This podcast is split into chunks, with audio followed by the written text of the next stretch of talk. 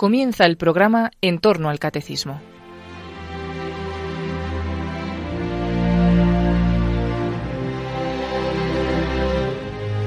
Hoy, como síntesis espiritual del tema de la pasión de Cristo, que el padre Luis Fernando de Prada está explicando en su programa sobre el catecismo de la Iglesia Católica, les ofrecemos una meditación que el propio padre Luis Fernando dio en los ejercicios espirituales que se emitieron en Radio María en el año 2007.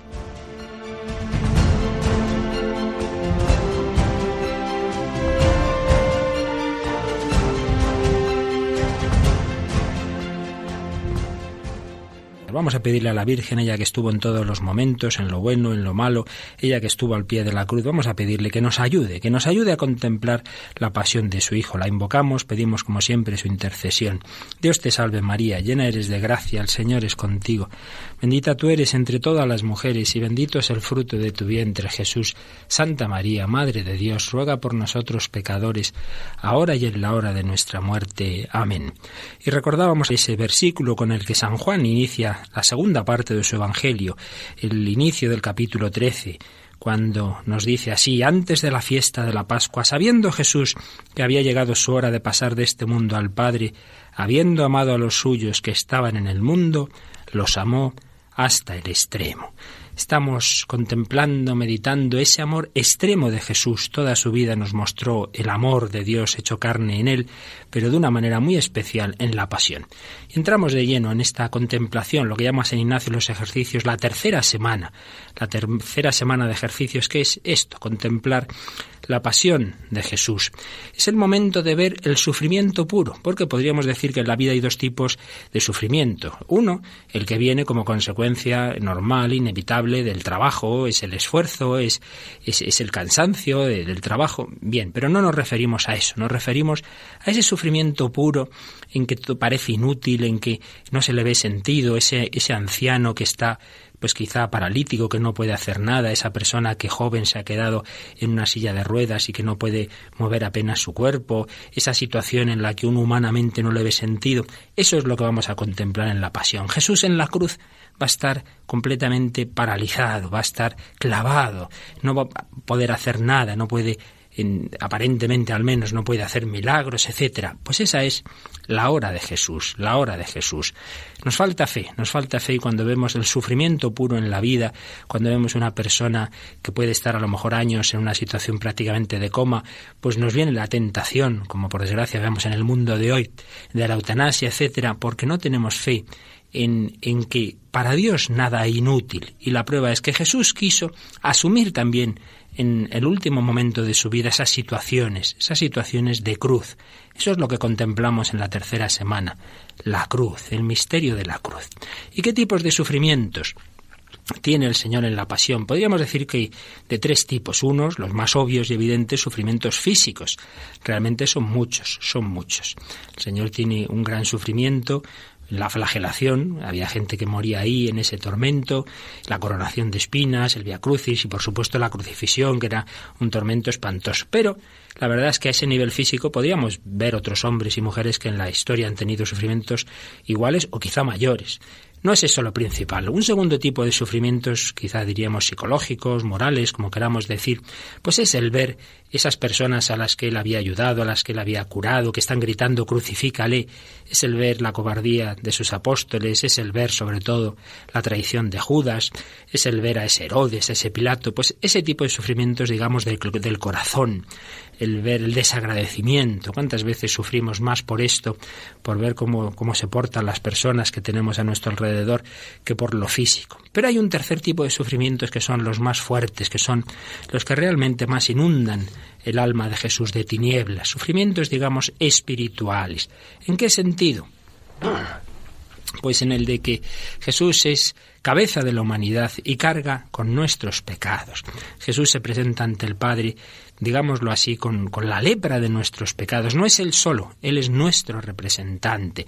Y Él ha querido asumir la humanidad con su dolor físico y con su pecado, no porque Él, por supuesto, pudiera pecar, pero sí porque en cuanto cabeza nuestra, dice San Pablo una expresión atrevidísima, Dios lo hizo pecado, Dios lo hizo nuestro vicario, nuestro representante, que quiere espiar nuestros pecados asumiendo llevándolos en sí mismo. De alguna manera Jesús sentía pues lo que sentimos los hombres por el alejamiento de Dios y por eso pudo decir en la cruz, Dios mío, Dios mío, ¿por qué me has abandonado?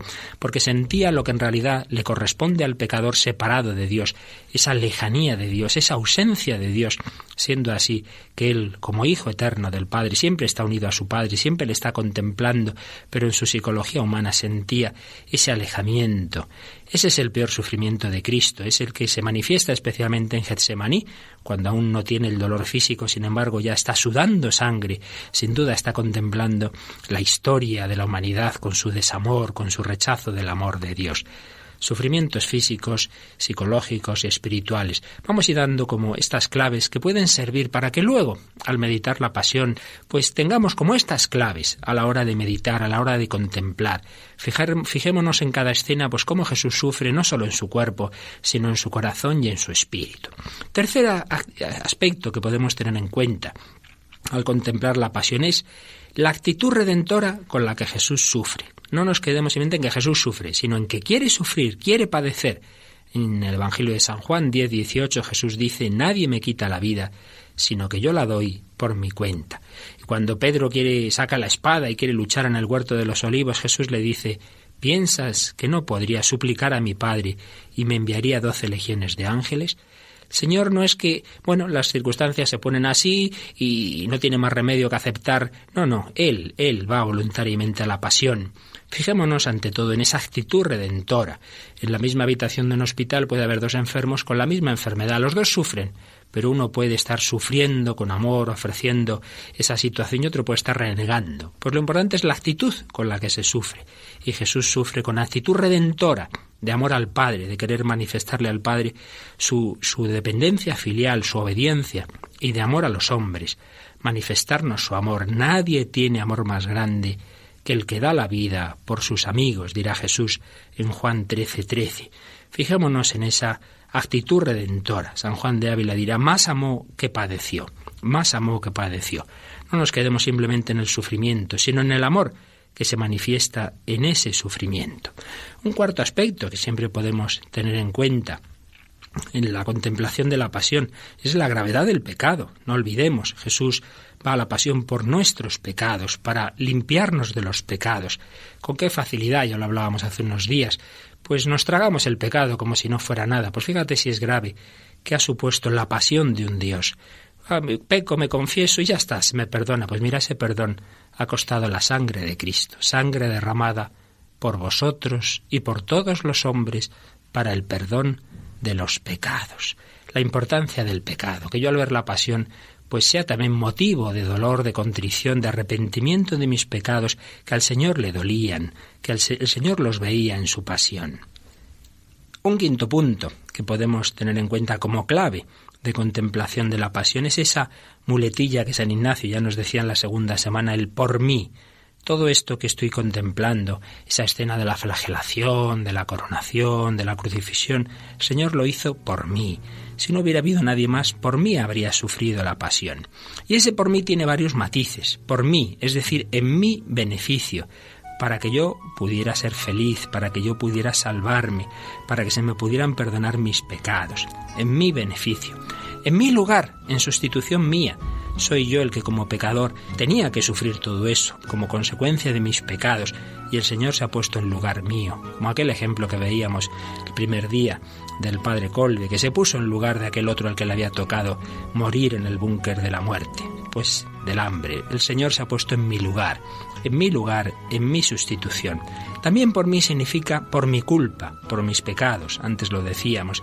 Todos somos responsables de la muerte de Cristo. No pensemos, ah, los soldados, los judíos. No, no, no, no. El catecismo lo dice, todos los hombres, todos los hombres somos responsables, todos hemos puesto nuestras manos en Él, por mis pecados, por mí.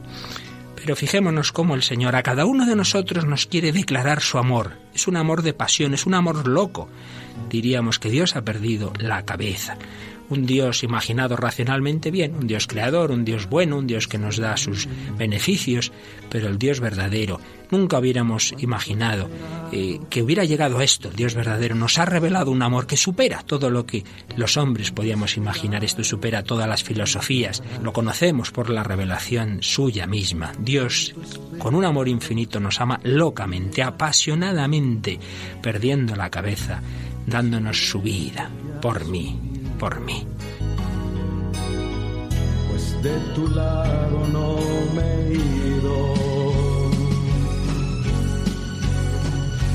Pues nadie te ama como yo. Pues nadie te ama como yo. Mira la cruz, grande prueba nadie te ama como yo, pues nadie te ama como yo, pues nadie te ama. Como Seguimos adelante. ¿Con qué actitudes debemos contemplar la pasión? Esa contemplación, ¿qué es? ¿Tener lástima? No, es mucho más. Es compadecer, con pasión, padecer con. No es que esté mal esa lástima, es como esa madre que está con su niño viéndolo una semana, una procesión de Semana Santa, le dice, mira, mira, mira cómo sufre Jesús, y el niño se puede emocionar y, y llorar, la madre y el hijo. No está mal, no está mal. Si no lloramos por el Señor, lloraremos por tonterías. Pero, pero la compasión es más que eso, es es entrar en, los, en las actitudes del corazón de Cristo y, compartir, compartir eh, su dolor, si eso fuera posible, con una actitud corredentora, como dice San Pablo en Colosenses 1.24, completo en mi carne lo que falta la pasión de Cristo por su cuerpo, que es la Iglesia, con pasión padecer con unir mis sufrimientos a los de Jesucristo, unir mi vida a la suya. Agradezcamos a Jesús el compartir su cruz, decidirme a no vivir ya la vida sola solo, sino compartir su misma suerte, beber su misma copa, esa copa, ese cáliz de muerte y resurrección. Contemplemos no solo a Cristo, sino al Padre. Tanto amó Dios al mundo que nos envió a su único Hijo. Pues al ver las escenas de la pasión, no pensemos que el Padre está ahí arriba, tan tranquilo. No, el Padre está sufriendo con su Hijo en su, en su espíritu, en su corazón, evidentemente no de una manera física como su Hijo que se ha hecho carne, pero realmente al Padre le duele. Si habéis visto la película de la pasión famosa de, Mel Gibson, esto está representado al cuando ya muere Jesús en esa lágrima que cae del cielo, pues es como las lágrimas de Dios Padre que llora por su Hijo. Veamos también en la pasión, en las escenas de la pasión a la Virgen.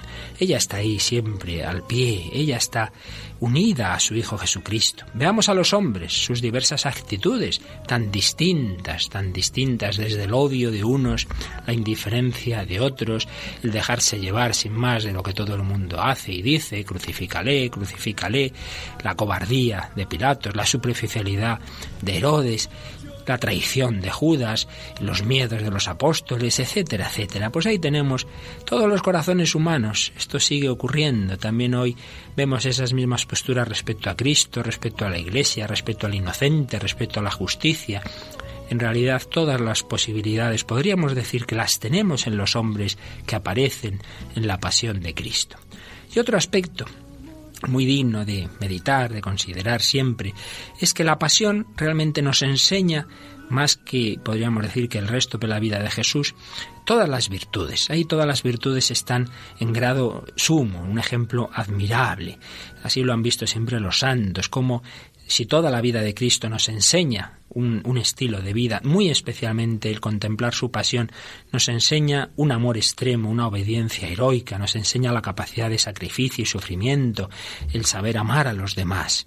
Dirá San Pablo en su segunda carta a los Corintios 5:15, uno ha muerto por todos, para que los que viven no vivan ya para sí, sino para el que murió y resucitó por ellos uno ha muerto por todos, para que no vivamos egoístamente para nosotros mismos, sino para Él.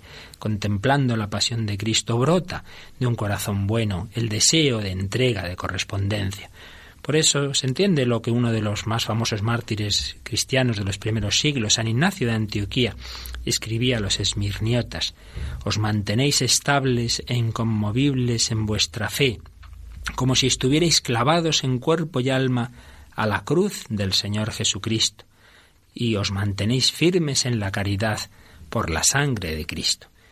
Esa pasión de Cristo, esa sangre de Cristo da fuerza para mantenerse firme en la fe y en la caridad. Y Santa Teresa cuenta en su vida que una vez le dijo el Señor que no era obedecer, no, no había auténtica obediencia, si no estaba determinada a padecer, que pusiese los ojos en lo que él había padecido, y todo se me haría fácil.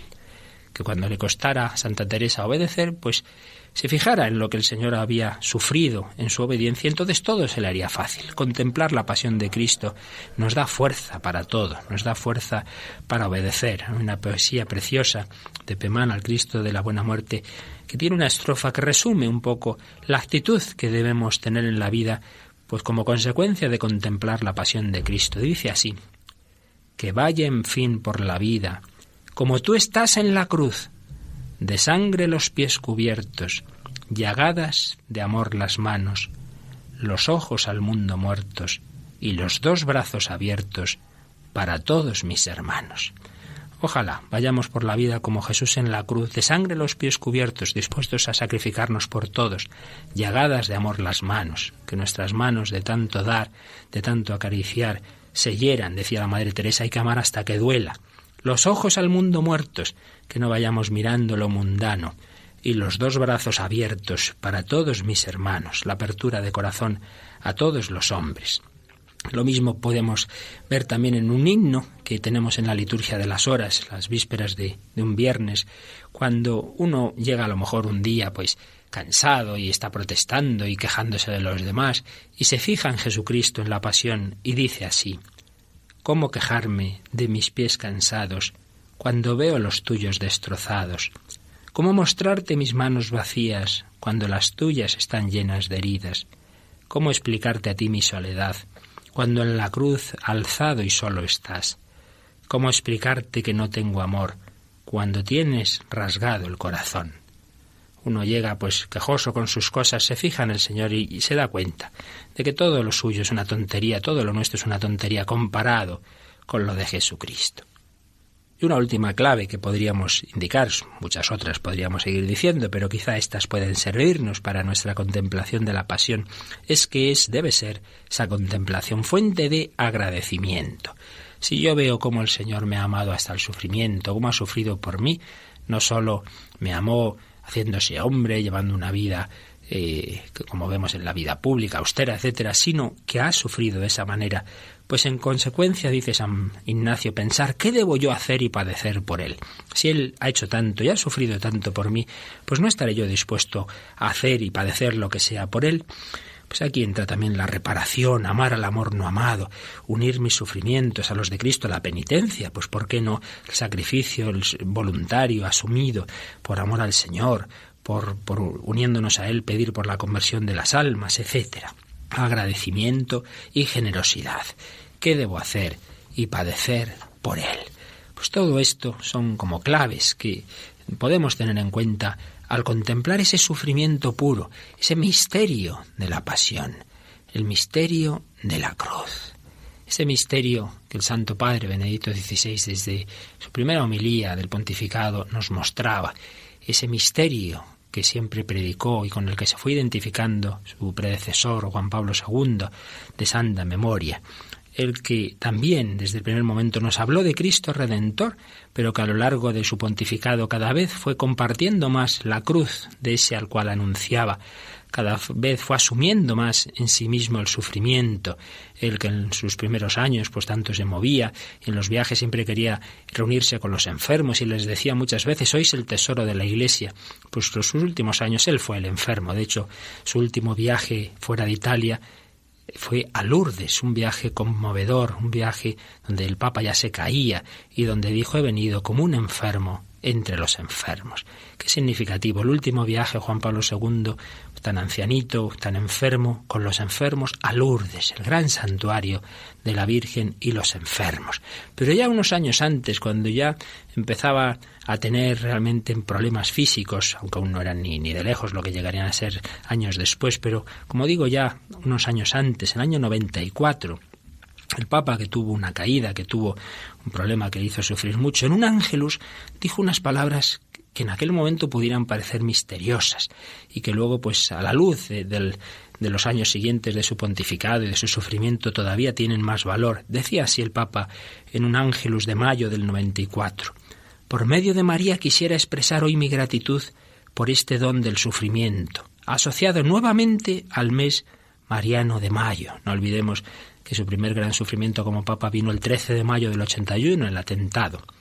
Quiero agradecer este don. Papa daba gracias al Señor y a la Virgen por sufrir. He comprendido que es un don necesario, un don necesario.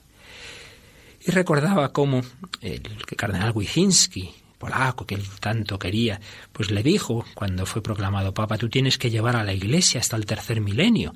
Estaba el Papa Juan Pablo II hablando en el 94, aún no había llegado, por tanto, el jubileo y decía, seguía diciendo el Papa, pues sí, he recordado lo que me dijo el cardenal Wyszynski y he comprendido que debo llevar a la Iglesia de Cristo hasta este tercer milenio con la oración, con diversas iniciativas. Pero he visto que no basta. Necesitaba llevarla también con el sufrimiento, con el atentado de hace trece años y con este nuevo sacrificio. El Papa veía que en su ministerio sacerdotal él hacía muchas cosas, él rezaba, pero faltaba algo muy importante para seguir llevando a la Iglesia hacia el tercer milenio. ¿Qué? Sufrir, sufrir. El misterio de la cruz como algo fecundo. Si Jesucristo nos salvó con toda su vida, pero de una manera muy particular con la pasión y resurrección, máxima expresión del amor, pues también Juan Pablo II comprendía que toda su vida, todo su ministerio, toda su oración era una manera de colaborar con Cristo, pero muy especialmente el sufrimiento, el que había tenido el atentado, el que iba teniendo con diversos problemas, achaques, caídas, y el que iba a tener después, pues ya con el Parkinson y todo aquello, que fue acelerando, pues ese sufrimiento hasta, hasta llevarle a la muerte. Y al final del Ángelus, el Papa decía, de nuevo, debo este don del sufrimiento a la Santísima Virgen y se lo agradezco, y se lo agradezco el Papa veía con ojos de fe el sufrimiento.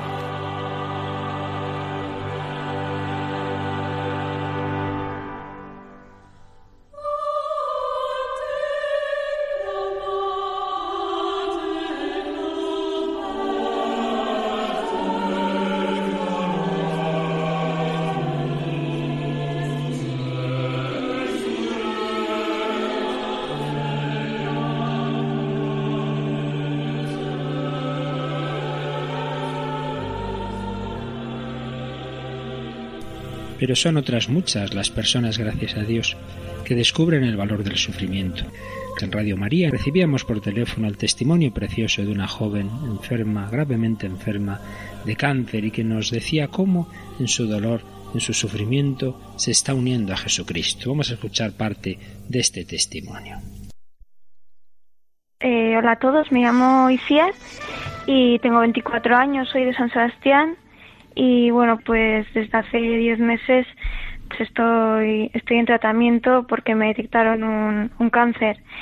Y bueno, pues yo hasta, hasta ahora pues no había tenido una vida muy feliz y pues la familia, la carrera me ha ido muy bien, amigos y bueno, y fue un, golpe, un golpe bastante duro, ¿no? Porque me detectaron la enfermedad, pues un tumor en, en la pelvis y entonces pues por varios motivos era grave, ¿no? Pues por, por donde estaba, en contacto con muchos órganos vitales y, y también por porque estaba ya muy avanzado y había cogido mucha fuerza y era difícil que respondiese al tratamiento y ya tenía metástasis en los pulmones. Y entonces, pues bueno, ya desde el principio nos avisaron que era muy grave y que había que, que luchar muy duro y pues ahí seguimos intentando, intentando vencer a la enfermedad. Bueno, pues eh, sobre todo yo creo que el, o sea, yo el sufrimiento lo que me ha ayudado, pues en mi caso ha sido a redescubrir la fe, ¿no? Hay gente que, que en el sufrimiento pues la encuentra, que no ha tenido la suerte que yo tengo de haberla recibido desde casa. Pero es que vivir la fe desde el sufrimiento, vamos, es como una cosa, es nuevo, ¿sabes? Que lo experimentas y es diferente. Te das cuenta de que tienes que ser coherente con lo que crees y que realmente te, te, está, te vale y qué es lo que te mantiene en pie cuando estás sufriendo mucho. pues saber que, que, nuestra esperanza es el cielo, ¿no? Que no estamos aquí, mm. que no, que Dios no nos ha prometido que aquí vamos a ser muy felices, sino que, pues que en el cielo es donde vamos a descansar, pues eso te da muchísima paz. También, pues, aunque el sufrimiento no se te vaya con la fe, pues le encuentras el sentido, como, pues, viendo la cruz, pues que toda la vida te ha acompañado, pues la ves de una forma nueva y dices, mira, pues Jesús sufrió y lo ofreció con amor, pues yo Mm, en mi medida, pues que es menor o lo que sea, pues yo, mm. si ya me han enseñado que el día a día vale, ¿no? Que el madrugón vale y que estudiar vale, pues cuanto más ahora que estoy enferma, ¿no? Y sufro por mí y por los que veo que sufren alrededor también, que eso es también igual difícil de llevar. Entonces, pues te da, te da sentido, ¿no? Tener, saber que, que el amor pues hace que, que lo que ofrezcas vale y que Dios se sirve de eso. Y bueno también los momentos esos de debilidad que no te los quita nadie y que y que igual tienes que asimilar una mala noticia y no quieres hablar con nadie o no puedes con tu alma y dices es que un día más y no puedo con esto más y con pues esos días también tienes a, al Señor no en el huerto de los olivos que como tú comparte tu debilidad humana y le pide a Dios que que si es posible pues que pase esto no pero pero tienes el ejemplo pues de, Cristo que dice pues que se haga tu voluntad y, yo creo que esos días son los días pues que se prueba tu fe y que se prueba que confías en Dios, en que en que te ama aunque estés sufriendo. Y pues yo creo que cuando dices bueno que se haga tu voluntad pues te consuelas mucho al Señor, ¿no? Que sufre por tantas cosas que, que van mal en este mundo.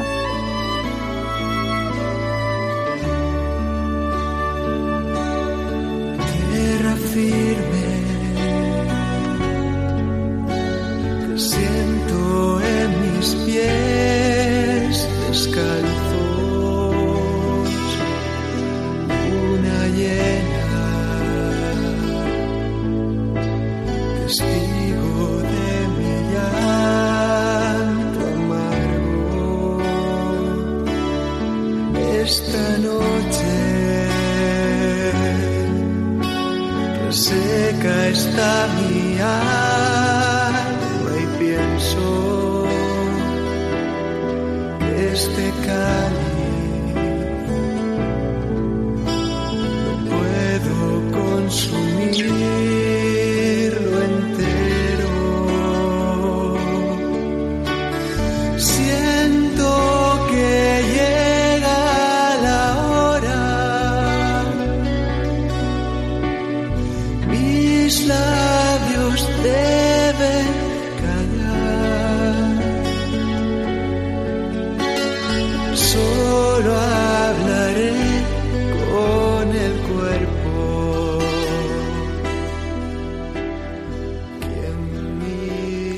Pues unas claves que pueden ayudarnos a la contemplación de la pasión de Cristo, ese misterio de la cruz, ese misterio que Pablo II fue asumiendo y viviendo en su vida y que todos los santos han comprendido que es como la piedra de toque de la verdadera santidad. Muy fácil amar y seguir al Señor cuando uno todo le va bien, pero lo importante es perseverar en el amor en el momento del dolor, sea el dolor físico, sea la incomprensión, el fracaso, la injusticia, etcétera, etcétera. La cruz, el misterio de la cruz, que nos demos cuenta de que lo que parece inútil, de que ese sufrimiento con uno le ve sentido, sin embargo, unido a Jesucristo no hay nada inútil, no hay nada inútil. ¿Qué puedo hacer? ¿Qué hago yo en esta vida? Dicen tantas veces los enfermos, los ancianos. Mire, si yo ya no puedo hacer nada en esta vida, no es verdad. Le queda lo más importante por hacer, ofrecer su vida, unirla al Señor. Y eso vale mucho más que cuando uno estaba sano y hacía lo que quería unir nuestra vida al misterio de la cruz de Cristo. Pues con esa perspectiva, esa visión de fe del valor redentor del sufrimiento, pues podemos hacer una visión de conjunto, naturalmente muy, muy rápida, muy breve, no tenemos tiempo para más de la pasión, pues algunas pequeñas pinceladas de las escenas que sabemos de la pasión de Jesús por los evangelios. Ya sabemos que tras la última cena, el Señor sale al huerto de los olivos, a Getsemaní, es noche de luna llena. Y ahí bajo la luna llena el Señor pues quiere hacer esa oración, la oración que mejor conocemos de Jesús, la oración del huerto. Y deja a la entrada al grupo principal de los apóstoles, pero a tres de ellos, a Pedro, a Santiago y a Juan, les pide que le acompañen, les pide que le acompañes, velad, velad y orad para no caer en tentación. Un misterio aquí. El Señor no, no invita a todos a lo mismo, pues deja a unos que duerman, pero a tres le pide, les pide que le acompañen. También esta noche el Señor nos está invitando a acompañarle en este rato de oración. Y ahí se origina la hora santa. El Señor pidió esa compañía a los apóstoles y por desgracia los apóstoles se durmieron. Carol Wittigua, cuando aún era el cardenal, de Cracovia predicó los ejercicios a Pablo VI y a la Curia Vaticana al año 76 y decía que precisamente la hora santa tiene como origen el querer recuperar esa hora que los apóstoles perdieron cuando se durmieron. La Iglesia quiere recuperar esa oración y compartir con Jesucristo esa agonía de Getsemaní, en particular la noche de, de, los jueves, del jueves al viernes, sobre todo la noche previa a los primeros viernes de mes y muy particularmente la noche de jueves santo. Compartir la agonía de Jesús, pues esto es lo que Jesús les pide a sus apóstoles. Nos dice San Lucas que el Señor se apartó de ellos como un tiro de piedra y puesto de rodillas oraba diciendo, Padre, si quieres, si es posible, aparta de mí este cáliz, pero no se haga mi voluntad, sino la tuya.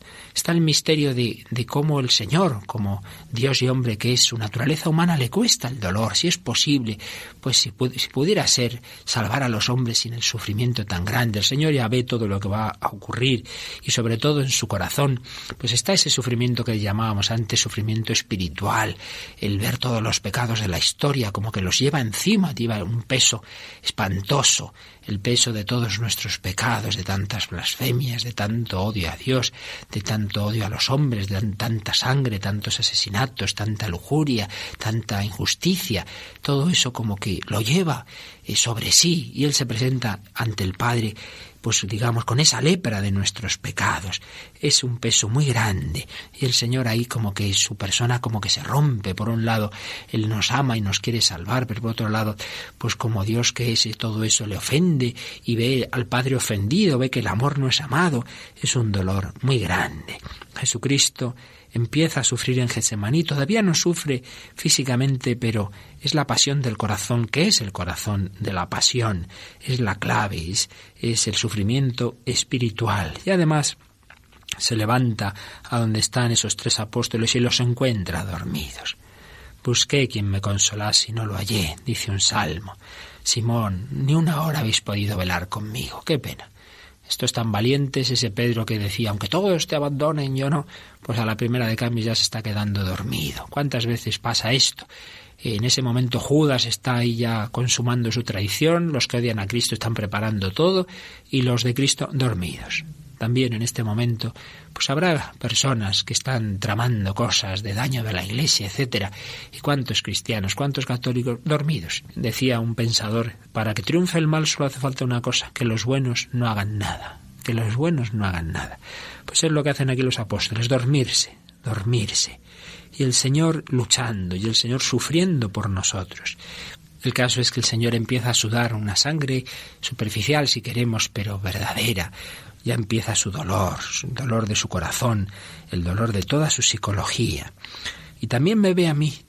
¿Y yo qué he sido? Motivo también de tristeza por el corazón de Cristo. Pero dice San Lucas algo, si cabe, más misterioso, que se le apareció un ángel venido del cielo que le confortaba.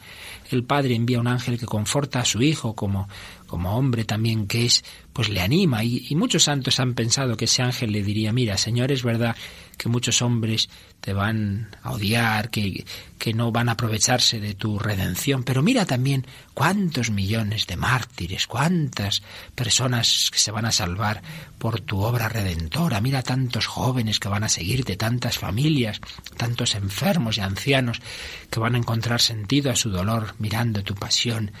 Mira tantos misioneros, tantas religiosas, tantas personas que van a amarte hasta el extremo. El ángel le animaría a Jesús, pues que viera cómo esa pasión que estaba iniciando no iba a ser inútil, ni mucho menos, ni mucho menos, cómo iba a ser grano de trigo que caído en tierra iba a dar mucho fruto.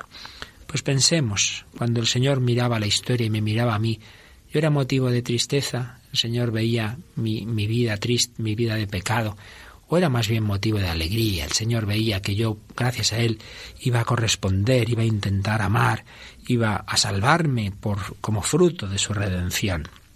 Jesús en Getsemaní, que insiste en la oración. Él está pues con una gran tristeza, con una gran angustia. Podríamos decir que aquí, Jesús compartió esos sufrimientos psicológicos que tantas veces tenemos. De alguna manera, aunque no sea exacto decir esto, podríamos decir que Jesús asume la depresión, asume otros, otros sufrimientos de este tipo y, él entiende desde dentro lo que es sufrir eh, psicológicamente, que no solo es el cuerpo. Él ha asumido también ese tipo de dolores porque Él ha asumido todas nuestras cruces, Él tiene angustia, Él tiene tristeza. Pues ¿qué hace el Señor en esa situación? Insiste en la oración. Cuando nosotros estamos así desanimados, estamos caídos, lo que tendemos a hacer es a encerrarnos en nosotros mismos, o quizá a distraernos, a disiparnos, y uy, oración, no, no, no me apetece, no me apetece. Pues al Señor no le apetecía, pero seguía insistiendo en la oración. Velad, llorad, para no caer en tentación cuando estamos secos en la oración, en vez de dejarla, insistir en ella. Y es lo que hace el Señor. Pues una primera escena que podemos contemplar. El corazón de Cristo ahí en Getsemaní, bajo la luna llena. Padre, si es posible, pase de mí este cáliz, pero no se haga mi voluntad sino la tuya. Le cuesta, le cuesta a su naturaleza humana, pero acepta la voluntad del Padre. Y ahí va a recibir la fuerza, no el sentimiento, no es que no le vaya a costar, pero el Padre le, le comunica una nueva fusión de su espíritu que le da serenidad y fortaleza a su Hijo, a su naturaleza humana, para ir a la pasión.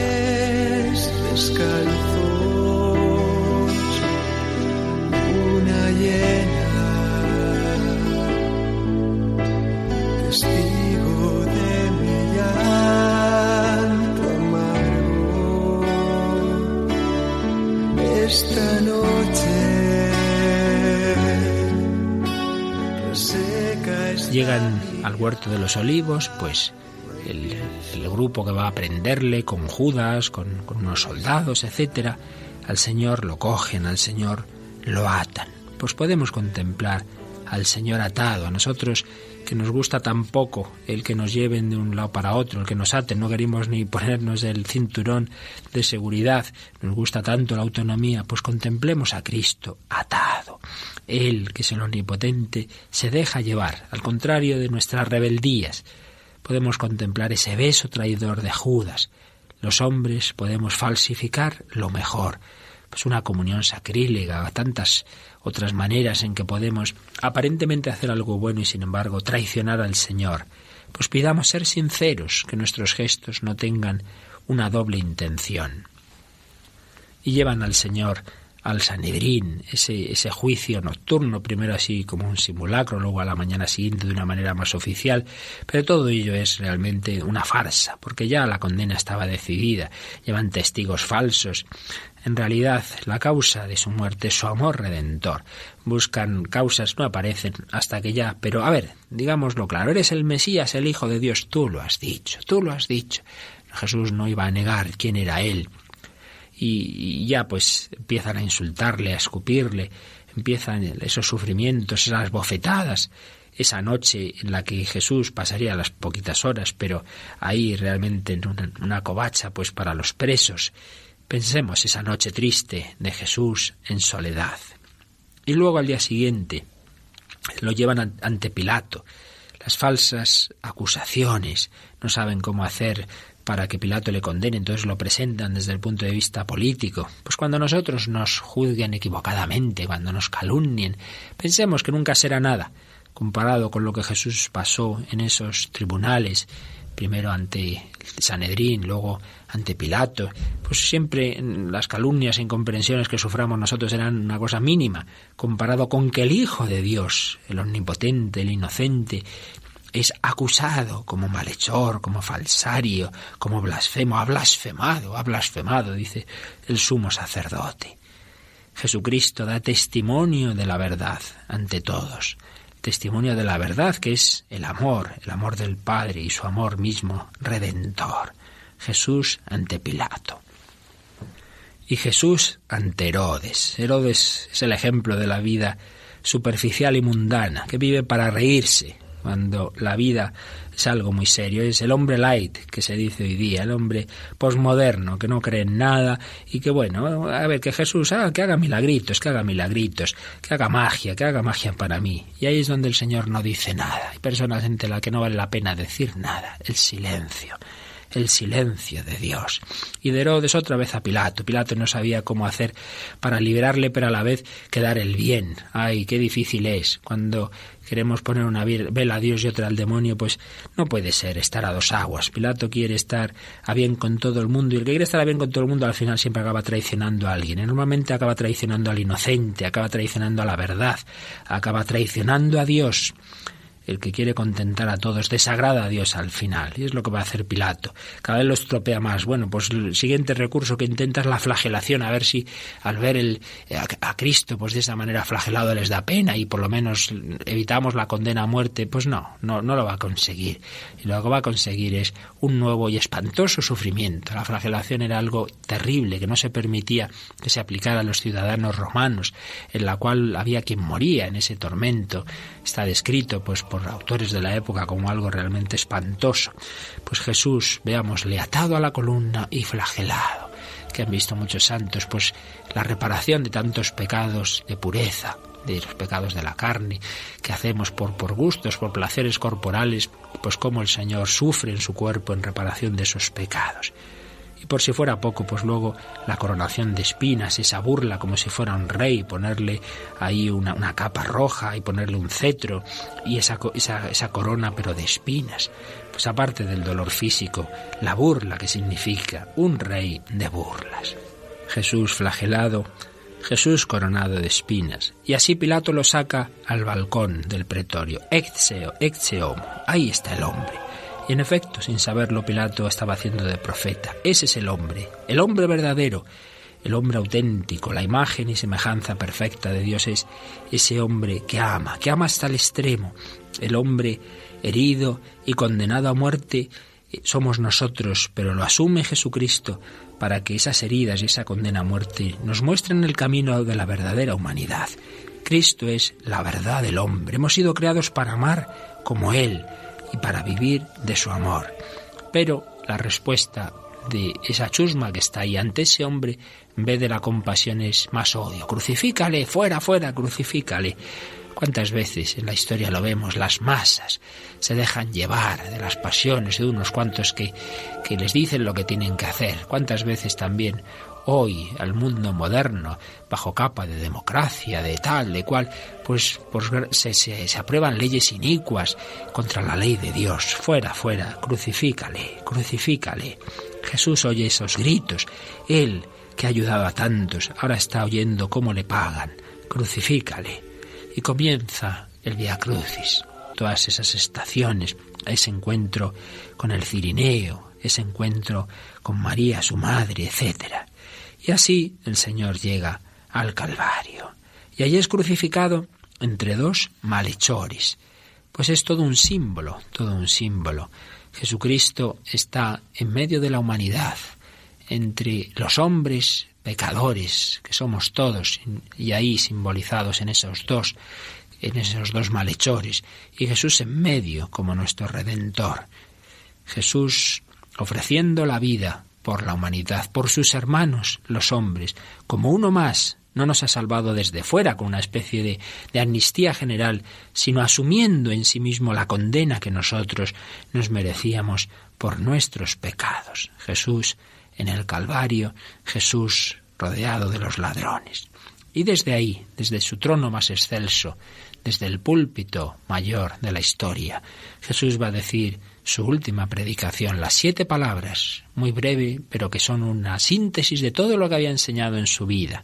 Padre, perdónales, perdónalos porque no saben lo que hacen. Cristo en la cruz intercede por nosotros, con los brazos abiertos en la cruz, postura de súplica como el sacerdote en la Santa Misa, siempre intercede y lo sigue haciendo en el cielo por nosotros, sus hermanos. Pues también nosotros, en nuestros sufrimientos, orar e interceder por los que nos hacen daño. Qué, qué difícil es que recemos, que intentemos corresponder, intentemos hacer el bien a los que nos hacen daño. Pues Jesús está rezando por los que le están crucificando, por todos nosotros, disculpándolos, perdónalos, porque no saben lo que hacen. Primera palabra de Jesús, que resume toda su misericordia, todo lo que nos había enseñado y practicado en su trato con los pecadores. Pero esta misma actitud vemos en la segunda palabra, cuando se dirige al buen ladrón. Hoy estarás conmigo en el paraíso ese hombre, pues que había tenido una vida de, crímenes, de, de robos, no sabemos exactamente el qué, pero sin duda una vida de mucho pecado. Pero en esos últimos momentos de su vida él ve a Jesús, ve cómo sufre, ve su amor, ve que está rezando por aquellos que le crucifican y todo eso va cambiando su corazón. Jesús, acuérdate de mí, cuando vengas en tu reino. ¿Qué pasó en el corazón de este hombre que enseguida brota la fe en su alma? Va comprendiendo que Jesús no es un hombre cualquiera. Y Jesús responde, hoy estarás conmigo en el paraíso. Ya hoy en el paraíso de mi corazón, pero además en el paraíso celestial. Es la primera canonización de la historia. Jesús dice que ese hombre está con él en el cielo. Realmente lo que impide la santidad no es que en nuestra vida pasada hayamos tenido muchos pecados, sino que ahora tengamos un corazón amante y arrepentido y por eso este hombre, después de una vida de pecado, en unas horas, en unos minutos quizá, se santifica de tal manera que Jesús le dice que hoy, ese mismo día, va a estar en el paraíso. Pero luego el Señor mira hacia abajo y ve a los pies de la cruz a su madre y a Juan y le dice a María, ahí tienes a tu hijo, y a Juan, ahí tienes a tu madre. El Señor nos deja para el final sus mejores regalos, el vino bueno de Caná, pero ahora el regalo es su madre. Ahí tenéis, a mi madre os la doy. Juan nos representa a cada uno de los discípulos, a cada uno de los cristianos. Jesús te dice, ahí tienes a tu madre. Y Juan la cogió en su casa entre sus cosas, totus tus, todo tuyo. Juan acogió a María, María entró en la vida de Juan, pues así debe hacerlo todo cristiano. Pues que amemos a la Virgen como Jesús la ha amado, nunca llegaremos, por supuesto, pero pidamos al Señor su corazón para amar a su madre como Él le amó y dejémonos amar por María, que eso sí que es más fácil, como María amó a Jesús, ve a Jesús en cada uno de nosotros. Ahí tienes a tu madre, ahí tienes a tu hijo. Tengo sed, tengo sed. Jesús tiene sed no solo, por supuesto, del agua física, que también, pero ante todo, sed de la salvación de los hombres, sed de dar el Espíritu Santo. Esa frase preciosa del catecismo, Dios tiene sed de que el hombre tenga sed de él. Jesús en la cruz tiene sed de nuestro amor tiene sed de las almas. Esa frase que se le grabó en el corazón a la Madre Teresa de Calcuta y que está puesta en los retablos, en las paredes, mejor dicho, las capillas de las misioneras de la caridad son tan pobres y sencillas, pero en esas paredes eh, está siempre de esas capillas, está puesta siempre esta frase al lado del crucifijo, tengo sed, tengo sed. Cristo es el Dios que tiene sed de nuestro amor, de mi amor y del amor de todos los hombres, y me pide que sacie su sed toda una vida para saciar la sed del corazón de Cristo. Y Dios mío, Dios mío, ¿por qué me has abandonado? Las tinieblas se están eh, apoderando de la geografía en ese momento, pero también del alma de Jesucristo, como ya en Getsemaní. Jesús asume nuestra nuestros sentimientos tantas veces como que ¿dónde está Dios? Dios se ha olvidado de mí. Pues Él, siendo Dios de Dios y luz de luz, sin embargo en su humanidad ha querido sentir como esa lejanía, ese sentimiento de la ausencia de Dios. Y además a sus pies está oyendo, si eres el Hijo de Dios, baja de la cruz. Es el momento supremo de la tentación. La cruz parece un fracaso, un fracaso. Jesús se siente en ese fracaso. Dios mío, Dios mío, ¿por qué me has abandonado? Pero por supuesto, él sigue teniendo la confianza en el Padre y por eso su última palabra, sus últimas palabras son de confianza. Todo está cumplido, Padre, cumplido. Tu voluntad he llegado hasta el final. Padre, a tus manos encomiendo mi espíritu. Jesús nos enseña a morir, nos enseña a amar al Padre y amar a los hombres. Entregó el espíritu, inclinando la cabeza, entregó al Espíritu, es decir, su alma y el Espíritu Santo le da a la humanidad el Espíritu Santo como fruto de habernos dado su vida. La vida nueva del Espíritu es fruto de que Jesucristo ha entregado su vida temporal.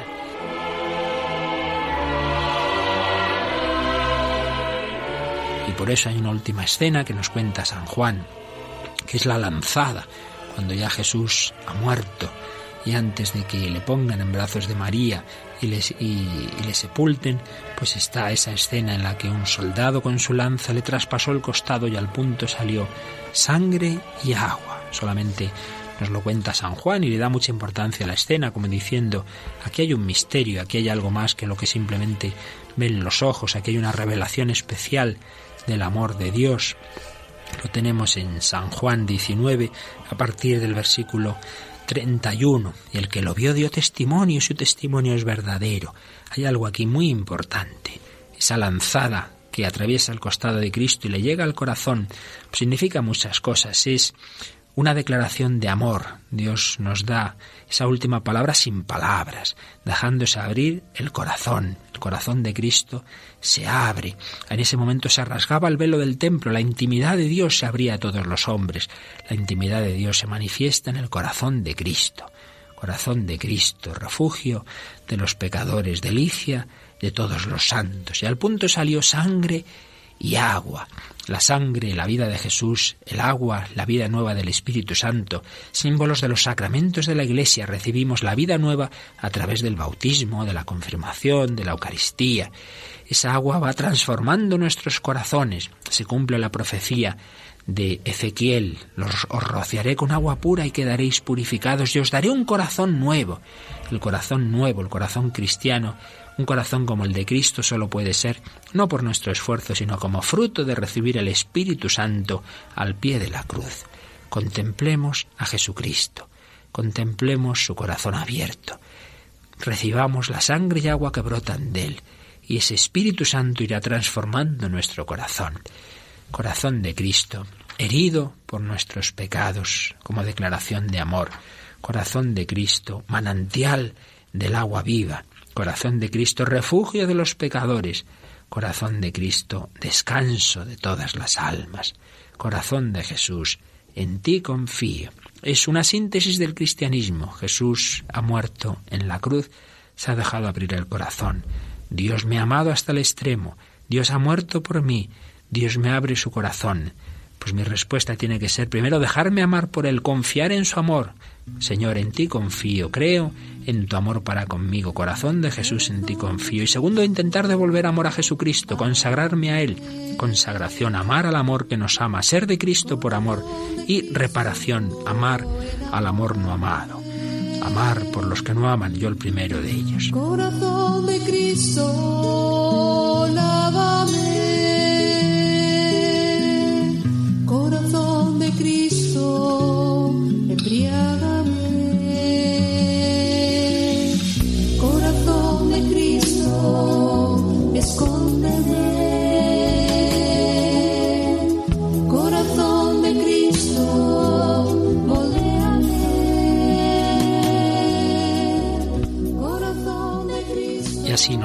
queridos amigos, en esa contemplación del corazón de Cristo en la cruz, su vida, su dolor.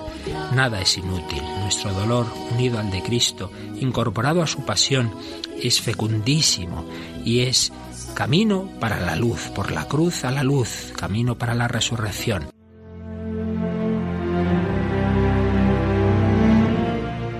Así finaliza en Radio María el programa en torno al catecismo, hoy como síntesis espiritual del tema de la pasión de Cristo, que el padre Luis Fernando de Prada está explicando en su programa sobre el catecismo de la Iglesia Católica, les hemos ofrecido una meditación que el mismo padre Luis Fernando dio en los ejercicios espirituales que se emitieron en Radio María en el año 2007.